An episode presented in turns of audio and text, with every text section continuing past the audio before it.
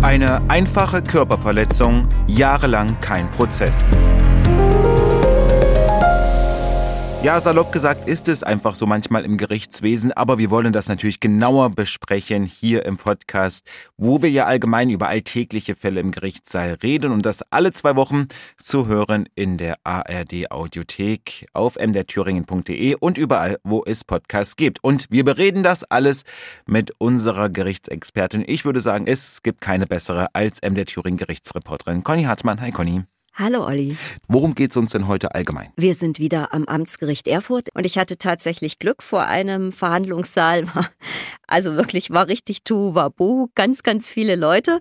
Es standen ein paar davor, der Anwalt telefonierte, also der Verteidiger und innen drin waren alle Plätze besetzt. Hoch. Dann habe ich nur, an so einem Aushang steht nie, worum es geht oder, oder selten, worum es geht. Da steht, äh, stehen immer nur Aktenzeichen und so. Und äh, ich habe dann kurz gefragt, dass es ging um eine kleine Verzeihung, ich sage es jetzt einfach mal so, kleine Körperverletzung. Es stellte sich dann raus, ich habe gesagt, oh, ich kriege gar keinen Platz mehr hier drin. Und dann hat der Richter gesagt, ach, das sind alles Zeugen, die belehre ich, die gehen dann raus, aber wir wissen noch nicht, ob der Angeklagte kommt. Dann kam der Verteidiger wieder rein und sagte, ich hatte Telefonkontakt, er ist am falschen Gericht. Er kommt. Wir haben ja noch ein Landgericht mm. in Erfurt. Und dann hat es zwei Minuten gedauert, dann stand er da. Er war doch am richtigen Gericht und dann konnte es losgehen. So viele Menschen, ein Angeklagter, also es war mehr als ein Dutzend Leute da. Ich kann jetzt nicht sagen, ob wirklich alles Zeugen waren. Bei drei Leuten weiß ich, das waren Begleiter und ich meine, dass noch viel, viel mehr Leute waren, die wiederum Begleiter der Zeugen waren. Alle draußen geblieben, fast alle, bis auf einen. Ich hatte dann also einen Platz und dann ging's los. Also sonst ist da nicht so viel Auflauf im nee. Amtsgericht. Ja, ich war ja auch schon öfter mal da. Sonst äh, sind da vielleicht zwei, drei, vier Zeugen, wenn überhaupt. Ja. Und in dem Fall war das anders, obwohl es nur um eine kleine Körperverletzung geht. Aber glücklicherweise der Mann äh, kam und ja. sein Verteidiger hat sich auch gefreut am Telefon.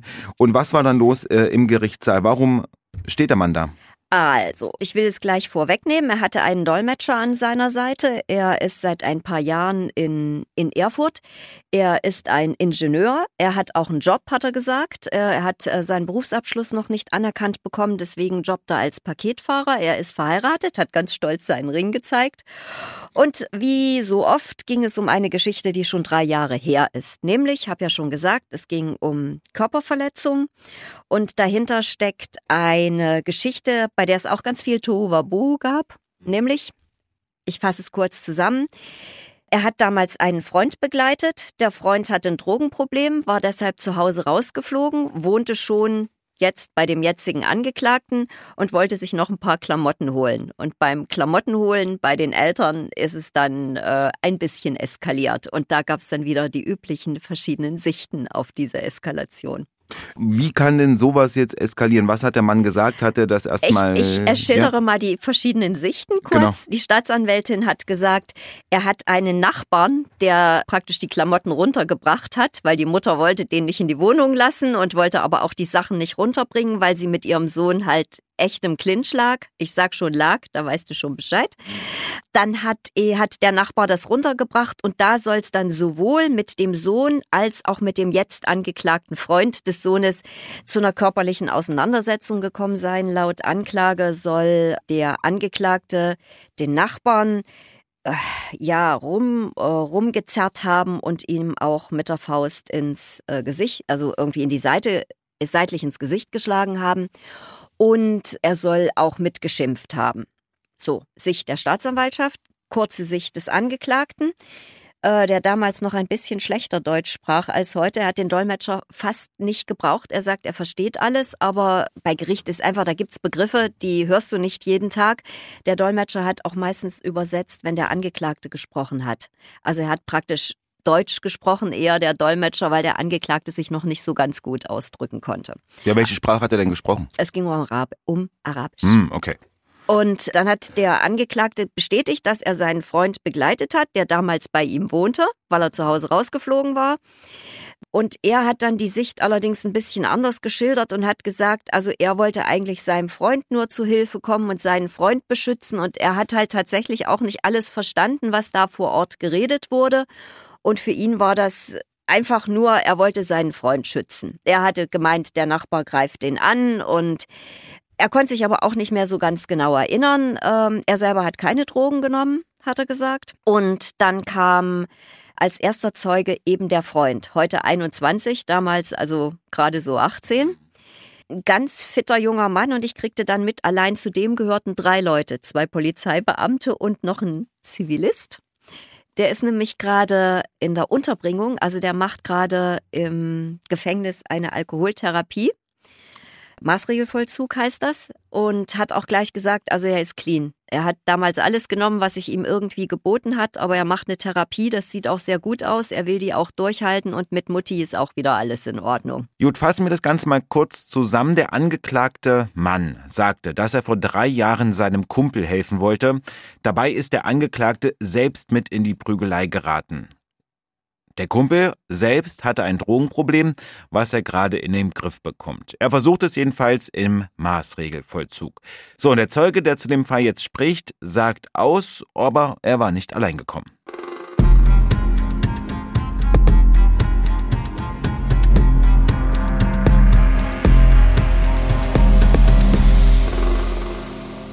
Der muss ja begleitet werden, weil das ist ja, ich sage immer, es ist keine Ersatzfreiheitsstrafe, aber es ist natürlich Therapie im Gefängnis statt nur Haft. Also wurde der von, mit zwei Polizisten gebracht und offenbar war noch ein, weiß nicht, ein Pfleger oder ein Begleiter aus der Entziehungsanstalt dabei. Aber das war alles äh, total unaufgeregt. Die sind halt einfach mit in den Raum gegangen. Der hatte auch keine Handschellen und nichts, ah, gar mhm. nichts. Und er hat äh, also bestätigt, dass es damals Clinch gab, dass er sich auch nicht mehr so wirklich gut erinnern kann. Er selber ist schon verurteilt wegen der Sache.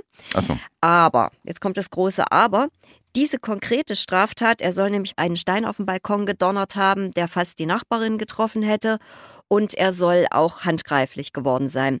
Und dieser konkrete Fall ist bei ihm eingestellt worden, weil er hatte so viele andere ich sag's jetzt mal, Scheiße gebaut, hat er selber so gesagt, dass das nicht mehr ins Gewicht fiel.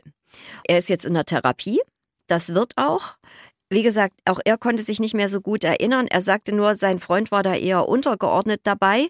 Dann hat der Richter gleich gefragt, wie haben Sie sich denn verständigt damals? Und dann hat er gesagt, na, ich habe ja da eine Weile gewohnt und ich habe dann schon ganz schön gut verstanden, wenn die sich unterhalten haben. So ein paar Brocken Arabisch kann ich auch und ansonsten mit Händen und Füßen. Und an die Auseinandersetzung mit dem Nachbarn, da hatte er jetzt auch nicht mehr so ganz genaue Erinnerungen, wer wann wen auf den Boden gezogen hat. Äh, also für mich ist das ganz selbstverständlich, dass man sich nach drei Jahren tatsächlich nicht mehr dran erinnern kann. Erst geschlagen, erst gezogen. Wer hat angefangen? An welcher Ecke war das? Er wollte nichts beschönigen, glaube ich. Es, er hat es aus seinem Gedächtnis äh, schon eher gestrichen gehabt, so ähnlich hat es auch formuliert.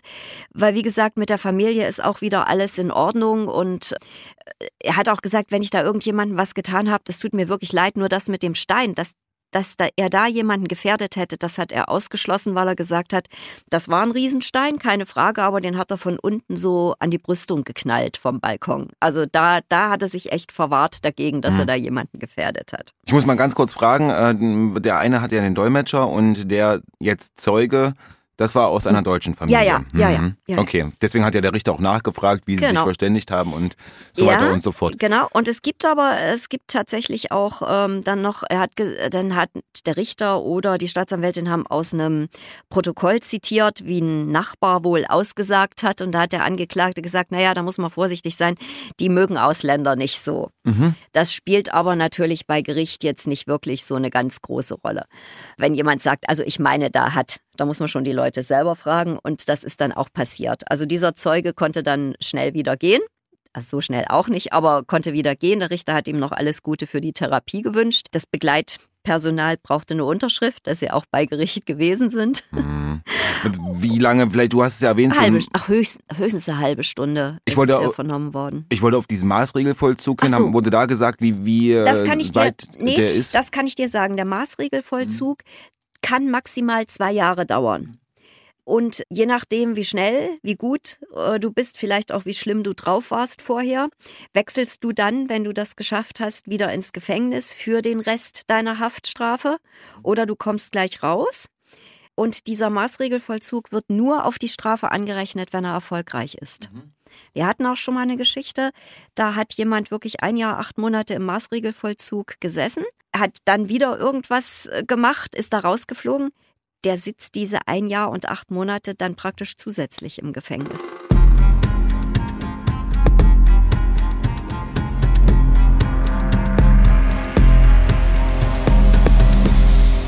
Wir haben gehört den Angeklagten, wir haben gehört den Zeugen, der das äh, auch ähm, aus seiner Sicht geschildert hat. Und jetzt kommt der Nachbar. So ist es. Es kommt der Nachbar. Und der, der konnte sich tatsächlich auch nicht mehr so erinnern.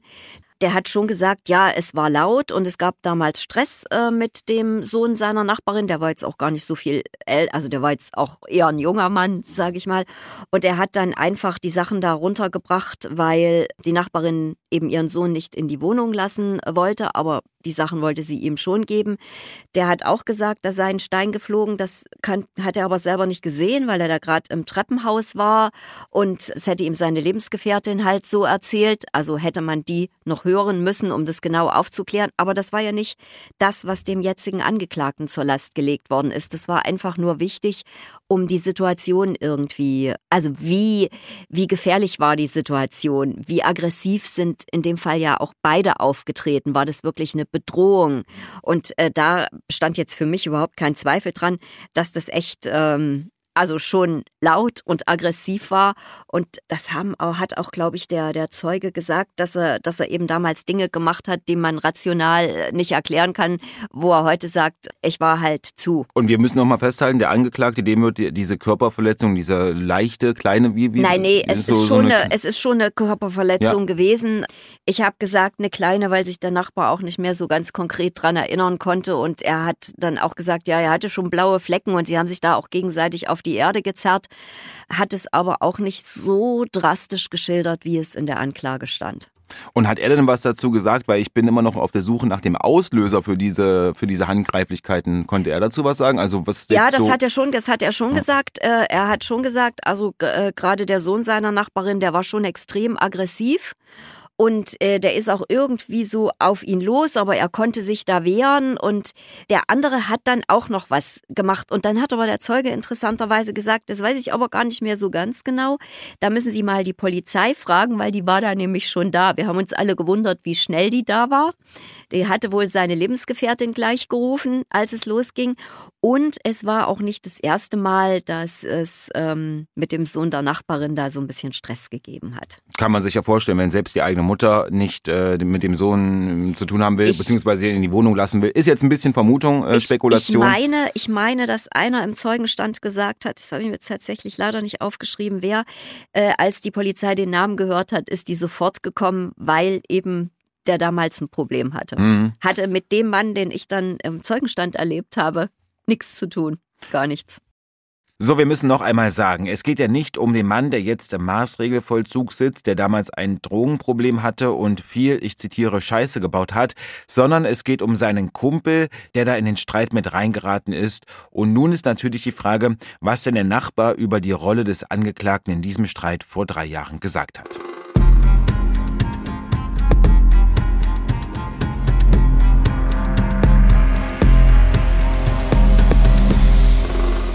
Das ist tatsächlich für ihn schwierig äh, gewesen zu sagen. Und er hat auch gesagt, die, er hat sich da mit dem Sohn seiner Nachbarin schon in der Wolle gehabt, ob das für jemanden, der da zuguckt, wie das für den aussieht, ob der exakt weiß, wer da angefangen hat. Also der Zeuge hat eindeutig gesagt, der hat mich angegriffen und ich habe mich gewehrt. Aber ob das für jemanden, der da zuguckt, so ganz und den Anfang nicht mitbekommen hat, ob das so ganz klar ist, und dann hat der Zeuge natürlich auch gesagt, Menschenskinder, das ist drei Jahre her. Dann hat man ihm vorgelesen, was er damals vor der Polizei ausgesagt hat. Das war natürlich schon noch so ein bisschen äh, genauer. Dann ist er noch gefragt worden äh, nach Verletzungen. Er habe damals gesagt, er hatte Hautabschürfung und hatte gesagt, ja, hatte ich auch, aber ist einfach schon viel zu lange her. Und standen ja noch ganz viele Zeugen Ich wollte gerade sagen, wir sind jetzt bei Nummer zwei gelandet. ja. Äh, plus Angeklagten. Jetzt kommt äh, die nächsten. Die warten ja alle. Die warten ja, ja, alle. Es ging dann, ich glaube, das ist schon vorher besprochen worden. Es ging dann noch ähm, drum, um den Angeklagten, weil man ist ja mal ganz wichtig, Sozialprognose. Wie sieht das aus? Was, äh, wie geht's dem jetzt? Ist der äh, gut sozialisiert? Und das hat er ja am Anfang schon ge das hat er ja am Anfang schon gesagt, hat den Ring gezeigt, dass er verheiratet ist, dass er jetzt in einer anderen Stadt wohnt, ähm, dass er regelmäßig arbeitet. Dann ging es um Kinder, dann hat er so in etwa gesagt, wir arbeiten dran.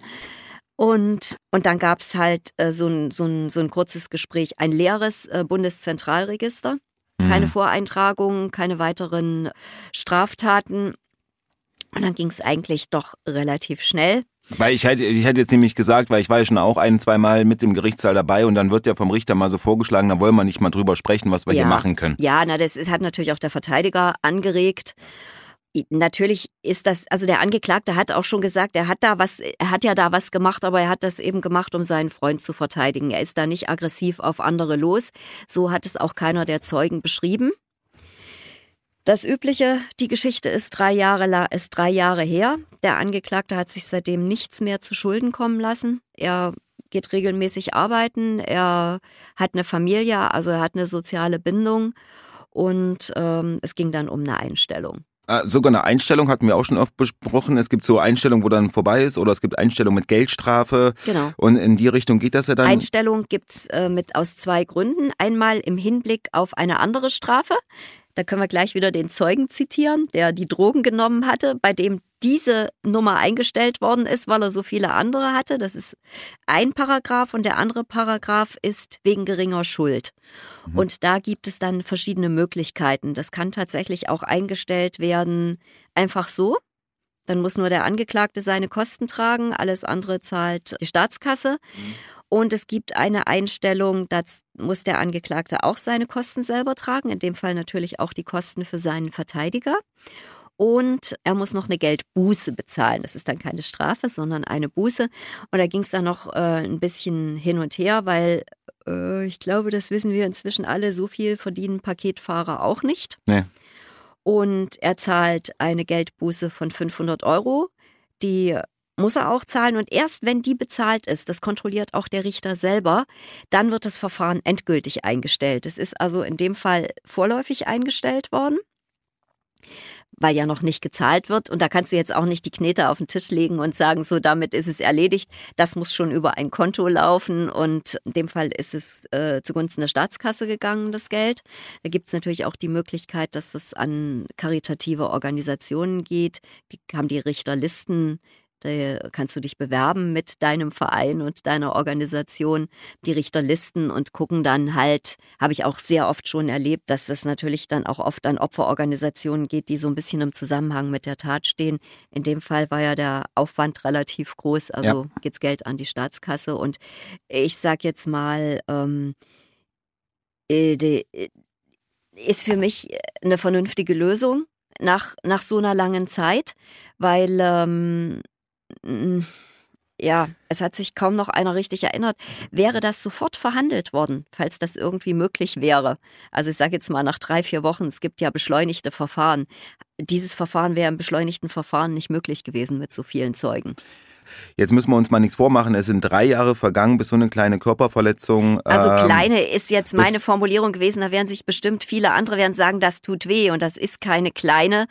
Es ist vom Schuldvorwurf, wenn ich mir alle angehört habe, ist es nicht nichts Großes, Schlimmes, Aggressives gewesen, sondern ja, also das hat man dem Angeklagten auch geglaubt, dass er seinen Freund verteidigen wollte. Ja. Deswegen greift man natürlich trotzdem keine anderen Menschen an. Stimmt. Also der hat den da wirklich versucht wegzuzerren, aber er hat ihn auch körperlich attackiert. Drei Jahre, bis es verhandelt wurde. Warum dauert das eigentlich so lange, Conny? Warum hat das jetzt also, so lange? Wir hatten ja schon, wir hatten ja schon ganz viele Fälle, wo es schneller ging, ja. wo wir überrascht waren, dass es so schnell verhandelt wurde und da halt drei Jahre. Warum? Also muss ich jetzt mal sagen, du siehst ja, dieser, dieser Zeuge, der jetzt in der Therapie ist, der ist ja blitzschnell verhandelt worden. Der ist, glaube ich, schon vor anderthalb Jahren oder sogar oder vor zwei Jahren, nicht blitzschnell, schneller verhandelt worden. Weil der saß nämlich dann tatsächlich irgendwann in Untersuchungshaft und dann bumm, ging das alles ganz schnell. Das ist Entschuldigung, wenn ich das sage, eben kein Fall für eine Untersuchungshaft. Und ich meine mich zu erinnern, dass es in der Verhandlung auch mal darum ging, dass es schon mal einen Termin gab und ähm, da konnte irgendjemand nicht geladen werden. Wer, weiß ich jetzt gar nicht mehr. Möglicherweise war es sogar der Angeklagte selber. Da war die Ladung zurückgekommen, weil der umgezogen war und sich noch nicht umgemeldet hatte. Hat er aber dann, also möglicherweise ist das einfach zusammengefallen mit seinem Umzug. So.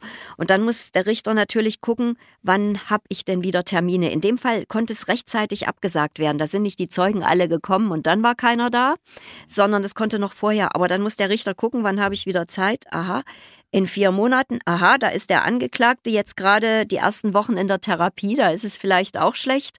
Also das sind alles so Dinge, die eine Rolle spielen. Dann hat vielleicht wieder irgendein Zeuge abgesagt, ein wichtiger. das, das, äh, bei so vielen Zeugen ist natürlich die Gefahr, dass einer nicht kann, immer groß. An dem Tag waren offensichtlich alle da. Und da wollte ich auch nochmal fragen, wie du das einordnest. Ich meine, ähm, wir haben ja schon ganz oft darüber gesprochen, dass wirklich äh, auch prozessökonomisch gearbeitet ja. wird. Ähm, in dem Fall hätte ich jetzt als Außenstehender gesagt, wo ist das nicht passiert, aber ist es notwendig oder ja. äh, wie würdest du das einordnen ja. als äh, Gerichtsreporterin? Du musst, du, musst die, du musst die Zeugen alle sagen, weil du weißt ja nicht, was der Angeklagte sagt. Selbst wenn ein Geständnis angekündigt wird, dann muss das nicht heißen, dass er den Schuldvorwurf komplett einräumt. Und äh, wenn du dann die Zeugen nicht lädst, dann hast du ja den Verhandlungstag nur mit dem Angeklagten und sagst, okay, jetzt brauche ich die Zeugen. Dann musst du innerhalb von drei Wochen verhandeln ob du die Zeugen alle innerhalb von drei Wochen dann bekommst, ob die dann wirklich alle können, dann kann das sein, dass du ein, zwei, drei Verhandlungstage brauchst, um alle Zeugen zu hören. Und deswegen ist, finde ich, prozessökonomisch das ist die beste Variante. Alles auf einmal und wenn du sie nicht brauchst, dann wird die Verhandlung ein bisschen kürzer und die können wieder gehen, aber sie ist vom Tisch. Und sonst verhandelst du vielleicht drei, vier, fünf Mal, bis du dann den Zeugen oder alle Zeugen gehört hast. Weil wenn so viele Zeugen da sind, hat jeder was gesehen. Ich äh, will jetzt noch zum Schluss äh, eine kleine Formulierung, da wirst du mir vielleicht auch gleich widersprechen, aber das ist ja eine Niederlage für die Staatsanwaltschaft. Mm -mm. Mm Nee, ich, also ich muss mal ganz ehrlich sagen, das ist überhaupt keine Niederlage ja. für die Staatsanwaltschaft. Das Verfahren ist ja ganz ordentlich, ähm, ganz ordentlich zu Ende gekommen. Also als Niederlage, ich weiß gar nicht, ob man das überhaupt als Niederlage bezeichnen konnte. Ich also wenn du persönlich als Staatsanwalt das als Niederlage empfindest, muss ich ganz ehrlich sagen, bist du möglicherweise im falschen Job, weil es ist eine vom Gesetzgeber, klingt jetzt sehr dogmatisch, aber ist so vom Gesetzgeber vorgesehene Sanktionierung einer Straftat. Es ist ja nicht so, dass es verjährt ist und jemand davonkommt oder so. Das finde ich tatsächlich, das kenne ich, dass man so lange ermittelt, bis äh, das verjährt ist. Das heißt also, man muss bestimmte Straftaten in bestimmten Fristen verfolgen, sonst darf man die Leute nicht mehr bestrafen. Das finde ich immer höchst ärgerlich, passiert aber sehr, sehr selten. Und da sind wir wieder bei dem Punkt. Da sind wir wieder bei dem Punkt, dass Gerichte und Staatsanwaltschaften aus meiner Sicht, aus dem, was ich praktisch erlebe, tatsächlich überlastet sind. Und dass man da glaube ich, schon froh ist, dass man ein solches Verfahren so ordentlich zu Ende bekommt.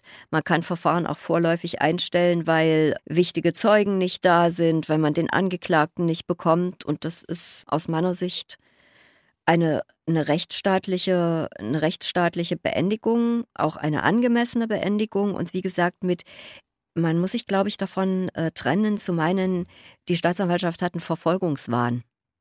Das hat sie nicht. Sicherlich ärgern sich manche Staatsanwälte äh, über gewisse Entscheidungen, weil sie, weil sie das selber anders sehen, aber als Niederlage. M -m. Das wollte ich von dir eingeordnet haben, Conny. Vielen Dank.